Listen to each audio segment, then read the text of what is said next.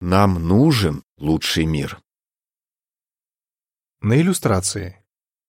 Мужчина отворачивается от потока пугающих новостей о войнах, эпидемиях, нищете, беспорядках и других ужасающих событиях. Мир находится в смятении, сказал генеральный секретарь ООН Антонио Гутерриш.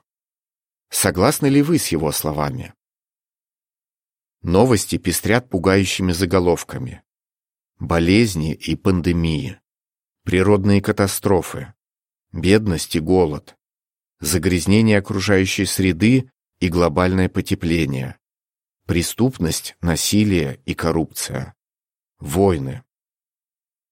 Абсолютно ясно, что нам нужен лучший мир. Мир, где будет идеальное здоровье, безопасность и защищенность, достаточно пищи для всех, хорошая экология, всеобщая справедливость, мирные условия по всей Земле.